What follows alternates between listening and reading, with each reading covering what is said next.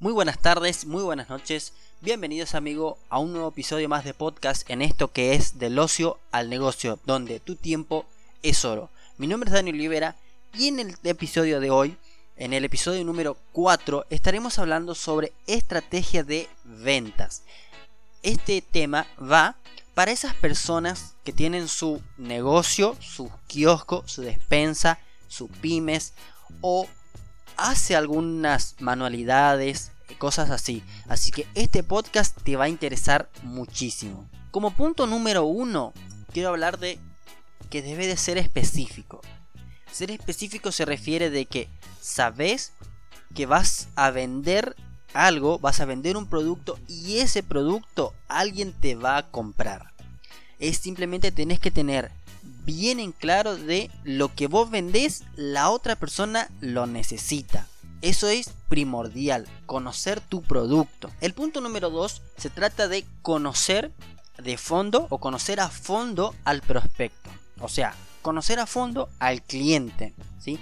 ¿Qué significa esto? Que cuando haces la tarea, mostrás interés por el individuo, mostrás interés por el, por el cliente, por la compañía, por la empresa. Y esto al final se nota. ¿Y cómo es eso posible? Porque no siempre, o desafortunadamente, pocos vendedores lo hacen. Entonces, eso es un punto a favor, el conocer a fondo al prospecto. Y el punto número 3 tiene que ver con conocer a detalles a tu cliente. ¿Cómo es conocer a detalle? Prestar atención, prestar mucha atención y cerrar la boca, por decirlo de una forma, para hacer después las preguntas inteligentes. Con eso tiene que ver el prestar atención, el ser atento. Vamos con el punto número 4, que creo que este es el punto más importante. ¿Y por qué lo creo? Porque tiene que ver con cumplir eso que prometes.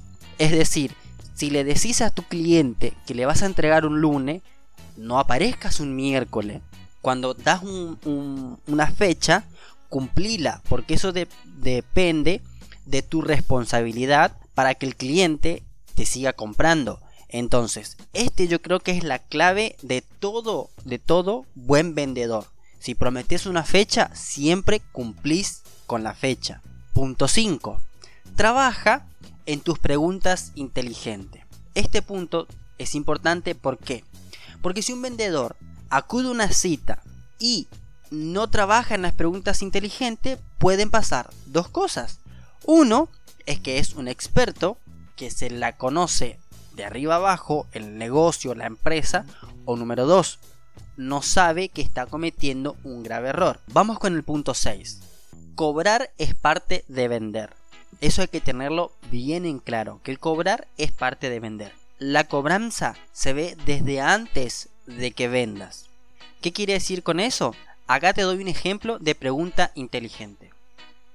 ¿Dispone usted del dinero para cumplir con la obligación del pago que le propongo? Eso es una pregunta inteligente. Y el punto número 7, se vale diversificar. ¿Qué quiere decir con esto? Que no te centres y no te quedes con un solo cliente un solo cliente te puede comprar solamente hasta un 20%. Pero ¿qué pasa si ese cliente el día de mañana decide no comprarte más? Siempre traza un plan B, porque nunca sabes cuándo puede ser la última vez que ese potencial cliente que una vez te compró mucho, deje de comprar. Y nada más amigos, hemos llegado al final de este episodio de podcast donde estuvimos hablando de 7 puntos o 7 estrategias de ventas para estos negocios o personas que tienen algún emprendimiento. Si quieres que hable en algún tema en específico, no dudes en contactarme en mis redes sociales, que estaré dejando en la descripción de este podcast. Y además, si te gustó este podcast, no dudes en darle una manito arriba y en compartir con tus amigos. Muchas gracias, nos vemos en la próxima. Mi nombre es Daniel Olivera. Chau chau.